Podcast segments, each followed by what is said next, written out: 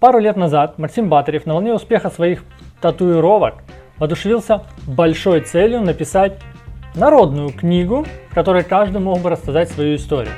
И вот в прошлом году на свет появилась книга «Сложные подчиненные.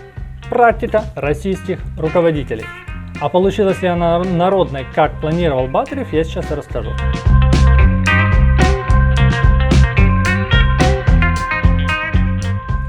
Давайте в самом начале еще раз об истории книги.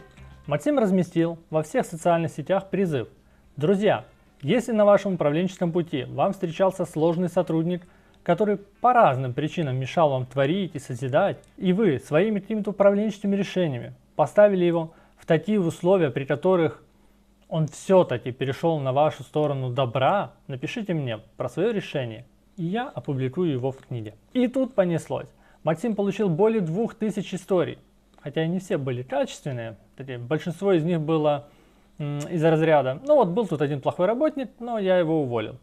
Максим же искал не это. Он жаждал собрать истории, которые бы вдохновляли на поиск точек соприкосновения с трудными работниками. Книга в итоге получилась достаточно большая, в ней 271 страница и 15 глав, именуемых ну, теми самыми типажами сложных подчиненных, среди которых есть миллениалы, опоздуны, гиперактивные, безинициативные, агрессивные, самовлюбленные и многие-многие другие. По каждому типажу есть несколько увлекательных, ну и не очень, историй успешного взаимодействия. Но когда читаешь, понимаешь, что если у этого менеджера получилось, то у тебя может и не получится, так как в книге у автора э, другая сфера деятельности, условия работы, корпоративная культура, э, харизма. Поэтому большинство историй успеха я воспринимал с немалой долей скептицизма. Если вам и этого будет мало, то в книге много ссылок на дополнительный контент и даже дополненная реальность. Но почему-то у меня она не запустилась, хотя выдал все разрешения камере. Ну и ладно. Но за идею плюс. Это, кстати, не первая интеграция Максима технологий в книгу. Я даже делал обзор на его электронную книгу «Вооружение делов продаж». Если не смотрели, то посмотрите. Как я уже сказал, в книге 15 типов подчиненных. Предлагаю очень кратко не более минуты на каждый. Погнали. Первый. Миллениалы. С ними надо общаться, искать точки соприкосновения, пытаться понять их, узнать побольше об их интересах и о их жизни, чтобы они захотели понять вас. А дальше поддерживать, направлять, воодушевлять, хвалить, но ни в коем случае не включать такого тирана. С ними это попросту не работает. Рассказывайте о своих историях неудач, чтобы показать, что вы в принципе тоже обычный человек с успехами и провалами. Второй этап поздуны. Один из приемов борьбы – это такой утренний ритуал, на котором все должны присутствовать. И в книге представлена история про общую зарядку по утрам. И если кто-то опаздывал, все сразу видели и, как принято говорить, выражали озабоченность. Ну или другая история. Опять же, с тем же смыслом. Коллектив дружно стянулся на планерке и вручил девушке будильник. Опять же, публично пристыдив тем самым. Работает. Ну, кроме того, никто не отменял классические объяснительные, штрафы или вознаграждения тем, кто не опаздывает. Третье. Воры, жулики, мошенники. Один из примеров книги описан как действенный и называется профилактика. Хотя мне он показался стрёмным. Короче, собственник для профилактики лично выносил из кабинета оставленные без присмотра вещи – и возвращал их только в конце дня после слез, истерик и волокордина. И, ну а если бы вызвали милицию? Ну, такое себе решение. Лучше, конечно, видеокамеры, своевременная инвентаризация и контроль сомнительных сделок. Четвертое. Безинициативные. Создайте культуру доверия, в которой каждый может регулярно и свободно предлагать идеи, за которые ему еще и денежка будет. И на каждое предложение надо давать обратную связь.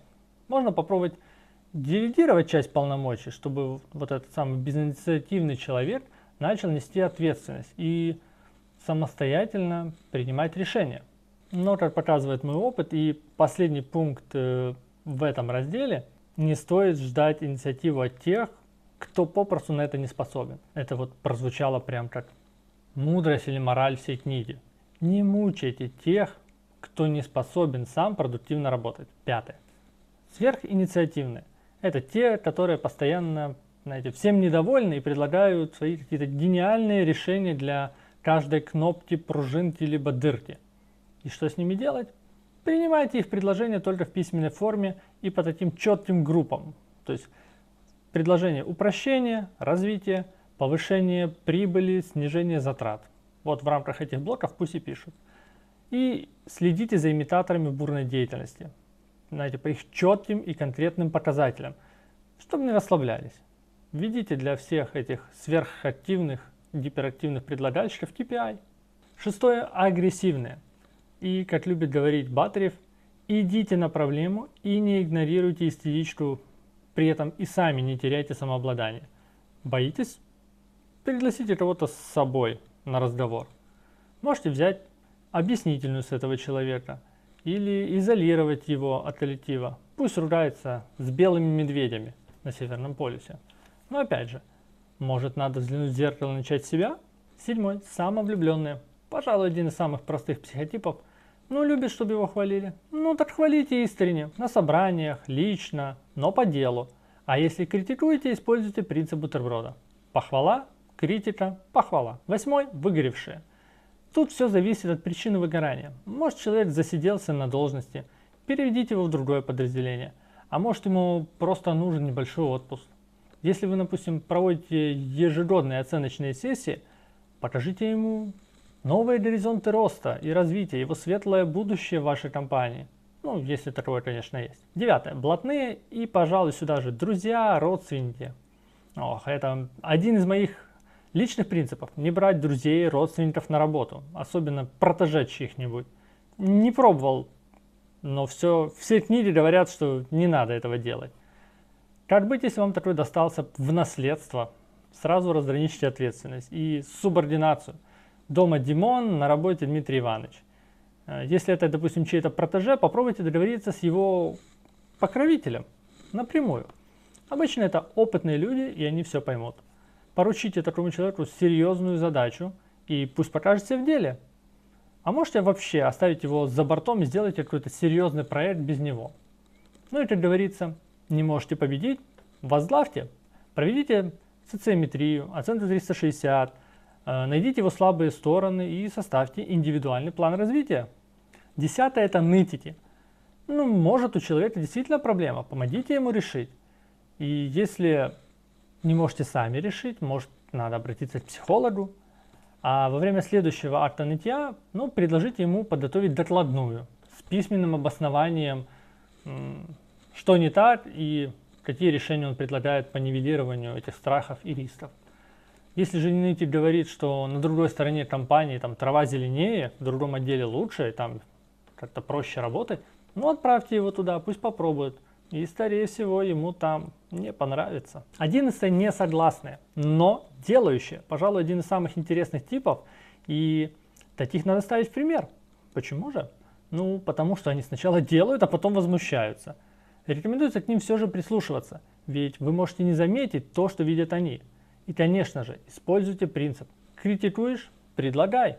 А если это не поможет, попробуйте перевести его на удаленку. Пусть он будет эффективным где-то там, но не напрягает ни коллектив, ни вас в офисе. Двенадцатый – пьющие. Вообще не пойму, зачем тут эта глава, даже по закону таких сразу увольняют. Но что же предлагают другие опытные менеджеры? Во-первых, все просто. Поставьте алкотестеры на входе, как в принципе мы сделали это на заводе. Во-вторых, не составляйте им компанию и не пейте с ними. Ну, очевидно же. В-третьих, подготовьте замену такому работнику и возьмите стажера, чтобы не расслаблялся, а ваша компания была в безопасности. Ну и там еще два варианта, как по мне очень странные, это помогите создать семью, ну, наверное, чтобы он потом еще и жену начал в пьяном угаре бить, или позвоните родителям. Да уж, я не стану это комментировать. Это был последний тип, и знаете что? Эта книга действительно не похожа на предыдущие книги Батарева. Хотя Максим очень старался сделать ее, знаете, в том же ключе, в стиле залихватских историй, какие были у него в серии с татуировками. Мой вердикт – не вышло. Почему, спросите вы? Истории есть, мораль есть, готовые решения тоже. А вы знаете, во-первых, тематика уж очень сложная, и вместо книги «Сложные подчиненные» вам достаточно прочесть заголовок книги Роберта Саттона. даже не читая саму книгу. Кстати, обзор есть у меня на канале. И вот Роберт тут гораздо ближе к сути. Не надо тратить свою драгоценную менеджерскую энергию на таких сотрудников. Наверняка у вас есть более важные дела, чем искать психолога или звонить родителям своего сотрудника. Конечно, вы как крутой менеджер должны обладать высоким уровнем эмпатии, эмоционального интеллекта и всегда уметь найти подход к любому сотруднику, чтобы направить его ресурс на достижение целей компании.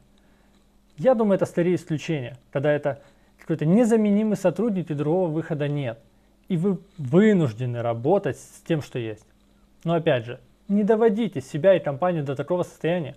Проводите ежегодное оценочное интервью, оценку 360, э, ставьте цели на год, создавайте корпоративную базу знаний, оцифровывайте бизнес-процессы, создавайте кадровый резерв.